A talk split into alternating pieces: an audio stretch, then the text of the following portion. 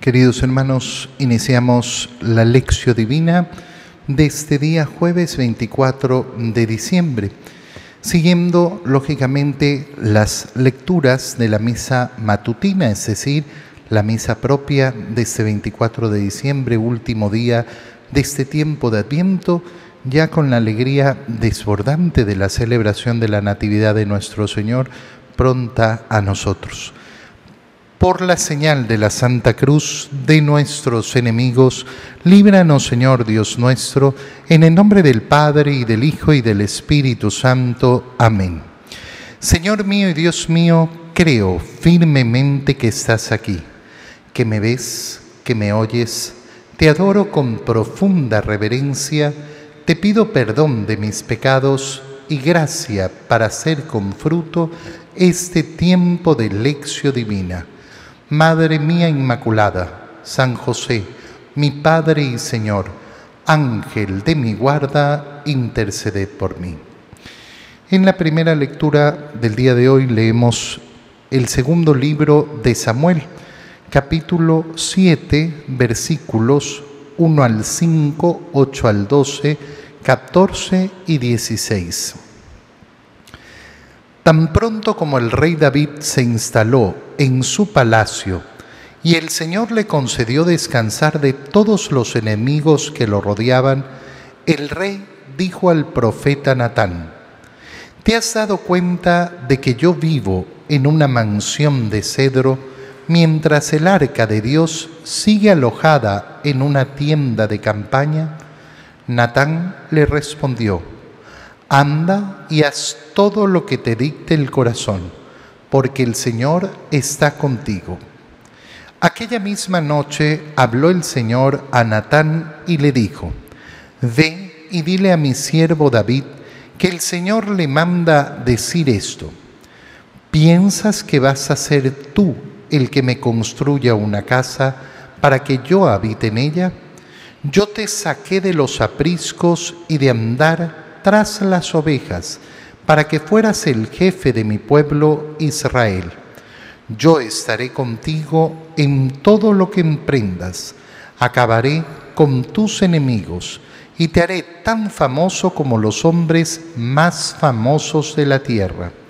Le asignaré un lugar a mi pueblo Israel, lo plantaré allí para que habite en su propia tierra vivirá tranquilo y sus enemigos ya no lo oprimirán más, como lo han venido haciendo desde los tiempos en que establecí jueces para gobernar a mi pueblo Israel.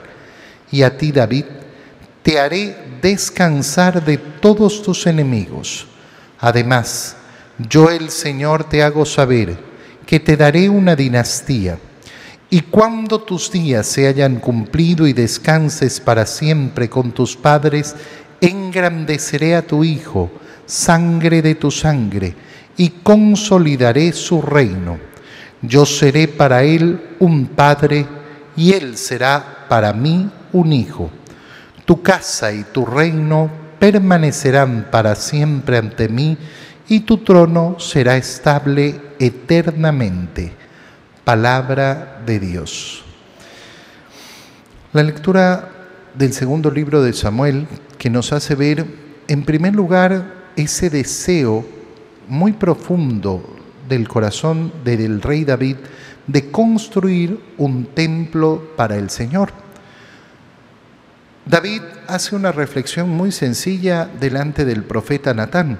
Yo vivo en una mansión de cedro y sin embargo el arca del Señor sigue estando en una tienda, tal y como había ocurrido desde el inicio de ese largo peregrinaje del pueblo de Israel a través del desierto, cuando el Señor manda construir esa arca donde se han colocado las piedras de la alianza, las piedras de los mandamientos del Señor.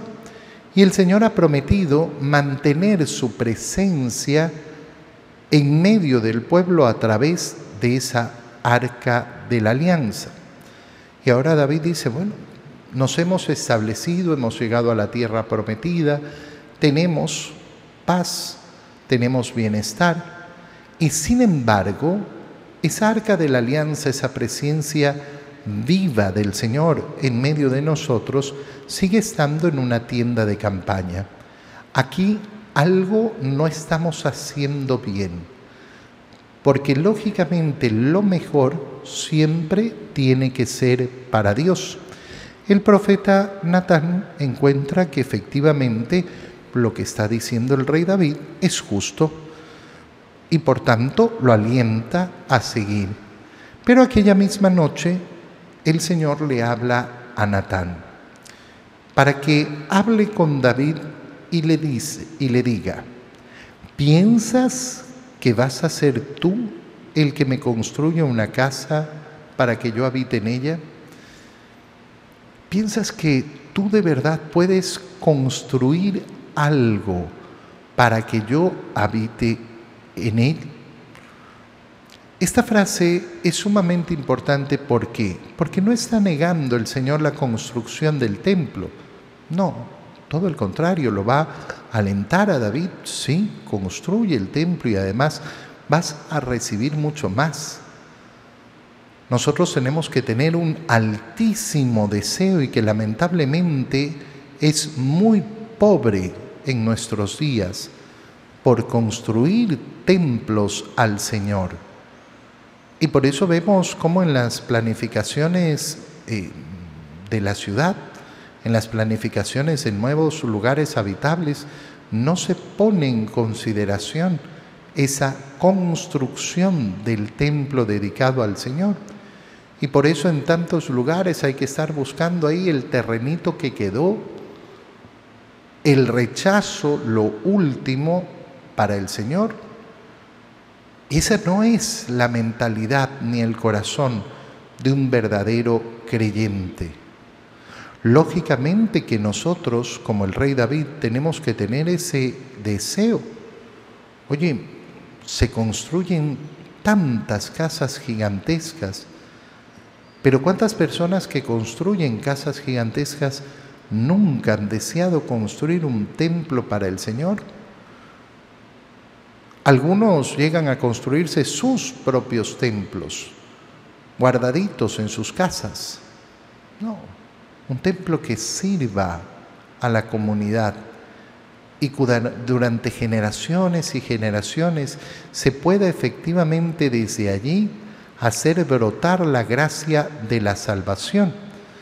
Pero entonces lo que le está mandando a decir Dios al rey David no es que está mal la construcción del templo, sino que tiene que tener cuidado de que su corazón no se llene de soberbia, de que su corazón no piense que es Él el que le va a construir el templo al Señor. El otro día conversaba con un amigo sacerdote que me decía, no sé, pues, estoy construyendo una capilla y no sé cómo hemos podido en este tiempo. Y todas las semanas alcanzo a pagar lo que debo. No tengo ni un centavo más, pero alcanzo a pagar a los trabajadores, alcanzo a pagar el material. Sí, le digo, es así. Siempre me ha pasado exactamente igual a mí también. Siempre. ¿Por qué? Porque no es uno el que construye el que construye es el Señor. El que se asegura de llevar las cosas es el Señor. Pero esta idea tiene todavía una profundidad mucho más grande. ¿Por qué? ¿Piensas que vas a ser tú el que me va a construir a mí una casa para que yo habite en ella? Y lógicamente estamos pensando en esa arca de la alianza a la cual el rey David quiere darle un lugar digno. Y a las puertas de la celebración de la Navidad, nosotros sabemos perfectamente cuál es ese templo que se ha construido el Señor. Ese templo que es el arca de la nueva alianza y que se llama María que es verdaderamente el gran templo del Señor. El gran templo donde efectivamente el verbo de Dios se ha hecho carne y donde ha habitado nueve meses. No ha existido una mejor casa para el Señor. Y el Señor es el que la ha creado, es el que la ha hecho para sí. Pero esto nos lleva todavía una reflexión más profunda y más hermosa. ¿Por qué? Porque el principal templo tiene que ser el de nuestro ser. Ese es el principal templo donde tenemos que querer que habite el Señor, no en desmedro de la grandeza, la belleza y el cuidado que tienen que tener los templos materiales. Pero ¿de qué nos serviría la grandeza y la belleza de un templo, de una iglesia, si en cambio el templo de nuestros corazones, de nuestras almas y de nuestros cuerpos son una ruina y una miseria? Y hay que entender que el Señor ha permitido efectivamente habitar en ese templo. Lo hace desde el día de nuestro bautismo, con esa inhabitación de Dios en nosotros esa presencia de Dios en nosotros. Lo hace cuando abrimos nuestros oídos, nuestra mente, nuestro corazón a su palabra, para que su palabra habite en nosotros.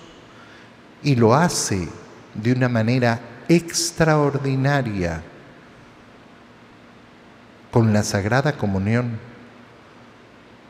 donde el Señor efectivamente entra a habitar en nosotros.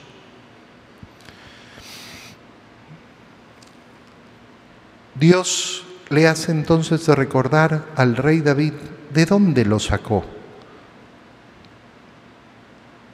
Y, le recuerda que Él estará con él en todo lo que emprendas. Acabaré con tus enemigos y te haré tan famoso como los hombres más famosos de la tierra. Seré yo el que va a estar detrás de tus logros. Entonces por eso te decía, el llamado es justamente a no dejar que la soberbia sea la que crezca. Le asignaré un lugar a mi pueblo y lo, lo plantaré allí para que habite en su propia tierra, para que viva tranquilo.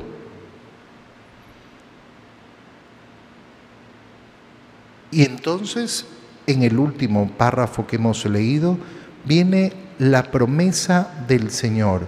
Además, además de todo esto, te hago saber que te daré una dinastía. Y cuando tus días se hayan cumplido y descanses para siempre con tus padres, engrandeceré a tu Hijo, sangre de tu sangre, y consolidaré su reino. Aquí comienza lógicamente esa profecía realizada por el Señor al profeta Natán sobre ese descendiente de David, ese hijo de David, ese vástago de David ese renuevo del tronco de Jesé, que es Jesús. Y surge una pregunta, porque las escrituras nos muestran con claridad cómo José es el padre adoptivo de Jesús y cómo José es aquel que se muestra en las escrituras como descendiente de David. Pero las palabras que utiliza la profecía es que este hijo que es sangre de tu sangre. El otro día justamente una persona me preguntaba, padre, pero ¿cómo puede ser entonces eh, eh, que eh, se cumpla la profecía si es solo un hijo adoptivo de José? Hay que tener claro una cosa importantísima. No hay diferencia entre hijo adoptivo e hijo natural. No hay ninguna diferencia. Si fuera solo por la línea de José, que Jesús es el heredero de David y por tanto heredero de esta promesa realizada por el Señor, basta y sobra. Porque cuando un padre adopta a un hijo, lo hace suyo, total y absolutamente. No hay una distinción. Y no es que el adoptivo merece menos herencia que el natural, no.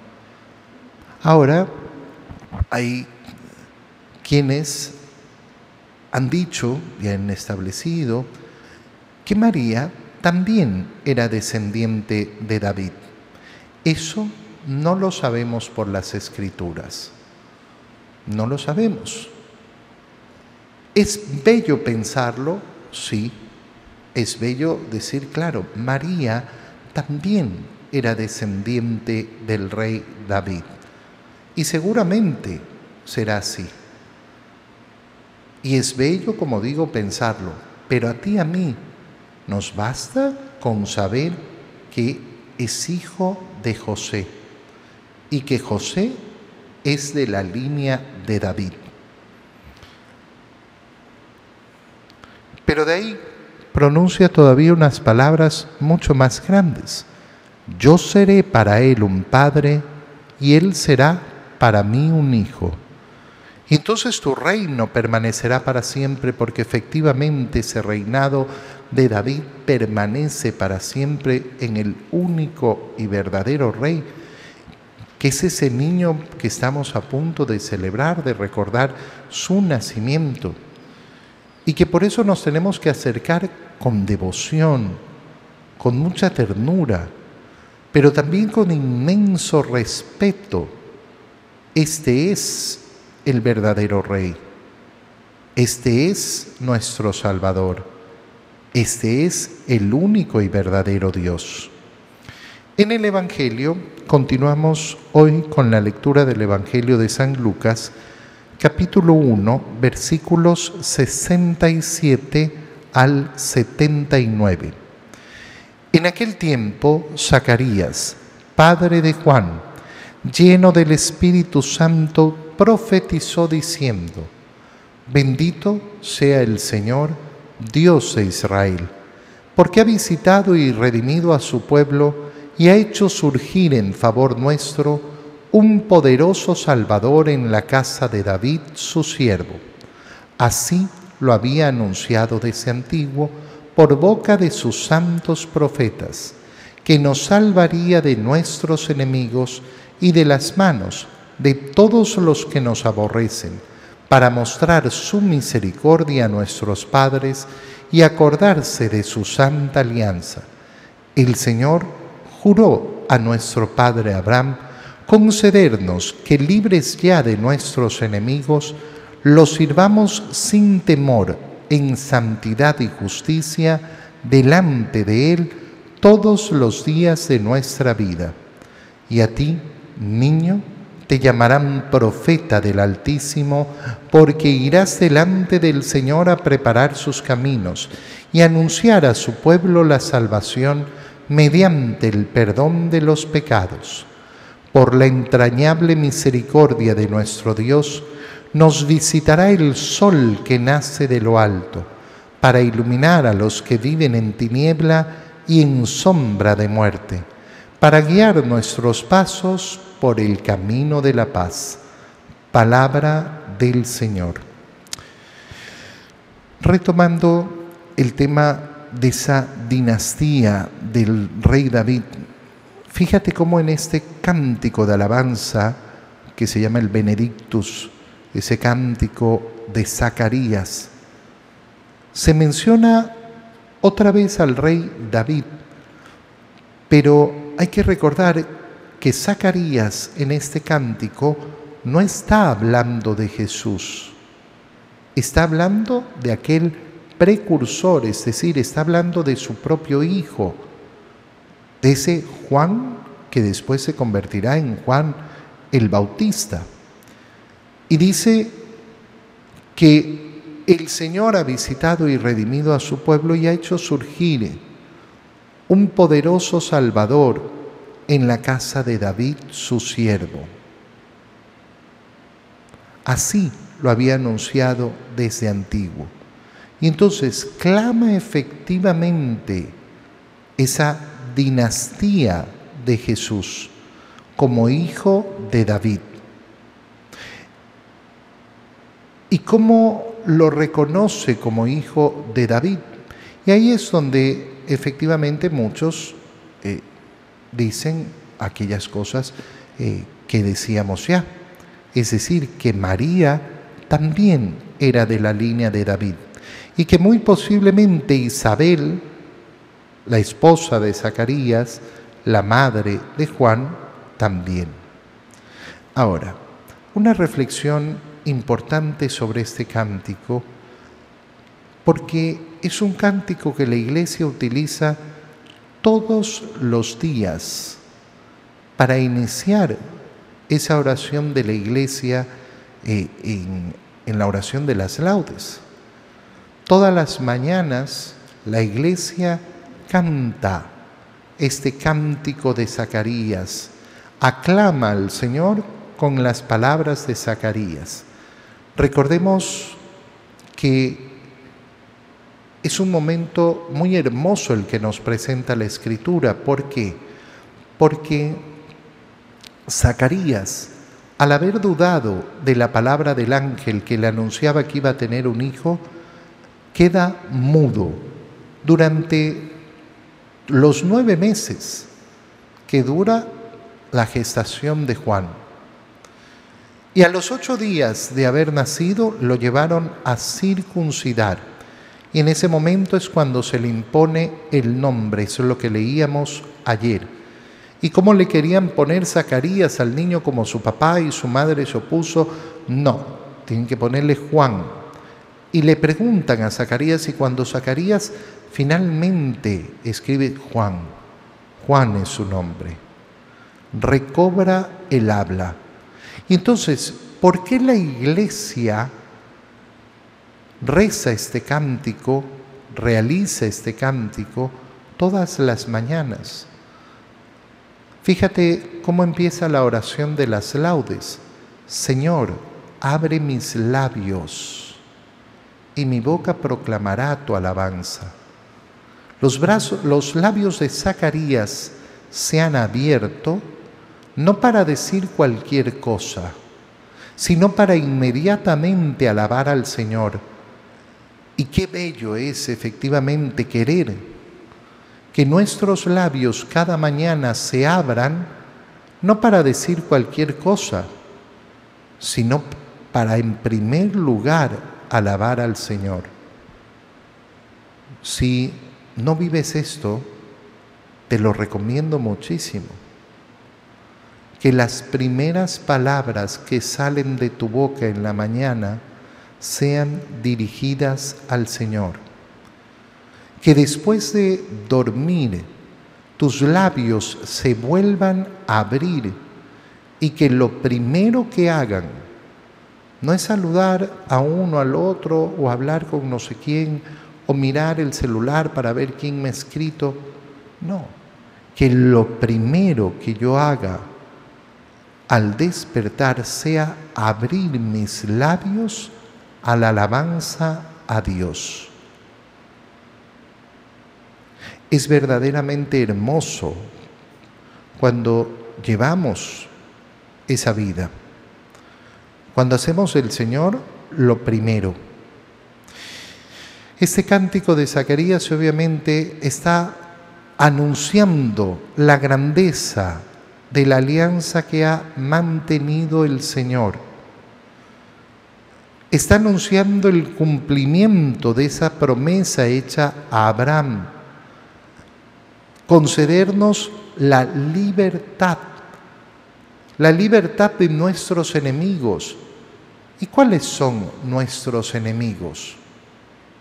el pecado y la muerte. Fíjate bien, hoy día vamos a empezar la celebración de la Natividad del Señor.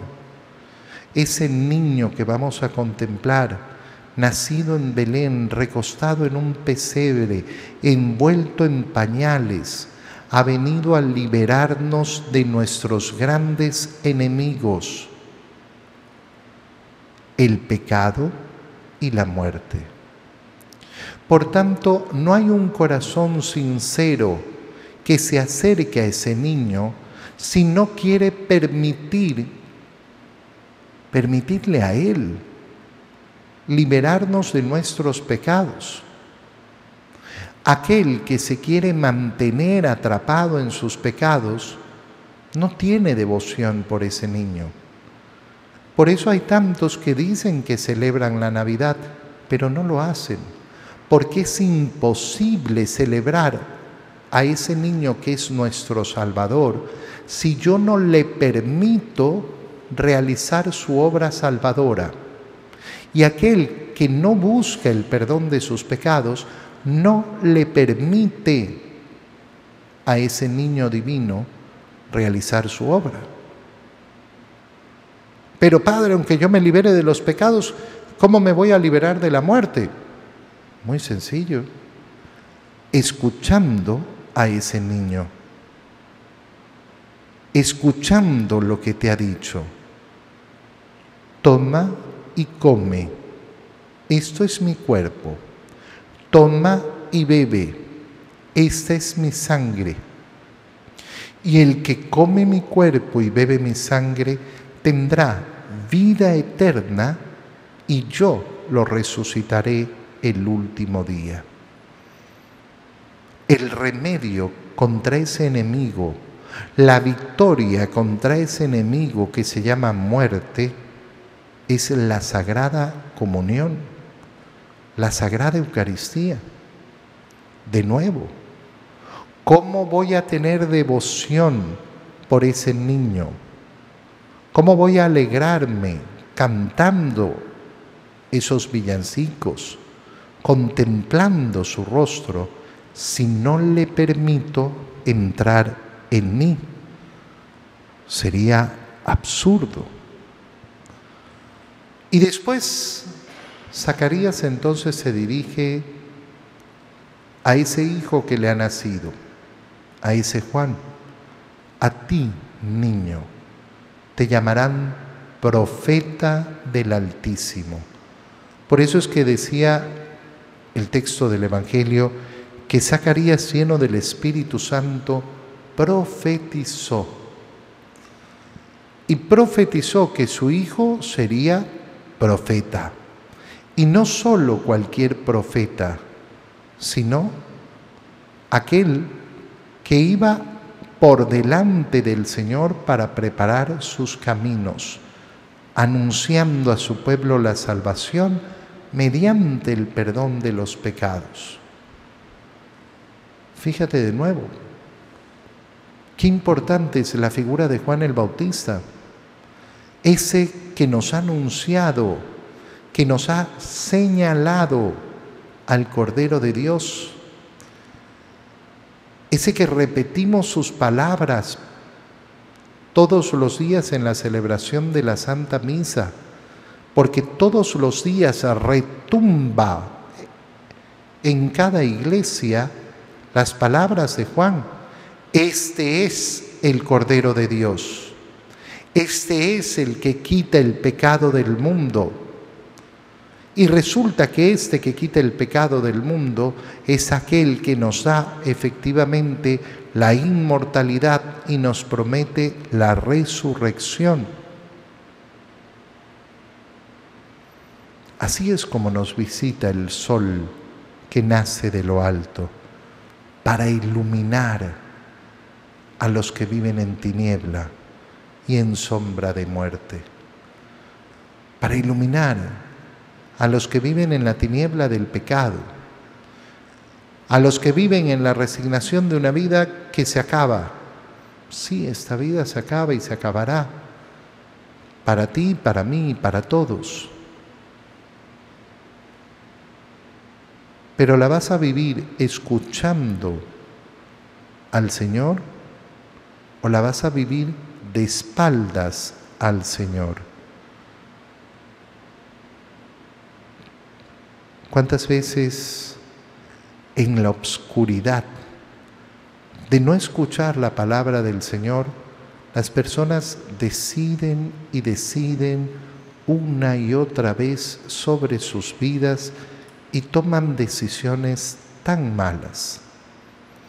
Recuerda, el tiempo de Adviento que estamos concluyendo es tiempo en que hemos ido encendiendo luces, porque llega la gran luz, que es Cristo. Y el tiempo de Navidad tiene que ser por eso tiempo de luz, que no solo va a durar el tiempo de Navidad, porque nos extenderemos hasta el 2 de febrero en que celebraremos la fiesta de la presentación del niño en el, en el templo, la Candelaria. Si hay algo que tenemos que pedir es que verdaderamente brille en nosotros la luz de Cristo, que nos permita caminar sin tropezar. Te doy gracias, Dios mío, por los buenos propósitos, afectos e inspiraciones que me has comunicado en este tiempo de lección divina. Te pido ayuda para ponerlos por obra. Madre mía Inmaculada, San José, mi Padre y Señor, Ángel de mi guarda, interceded por mí. María, Madre de la Iglesia, ruega por nosotros. Queridos hermanos, que tengan un feliz día.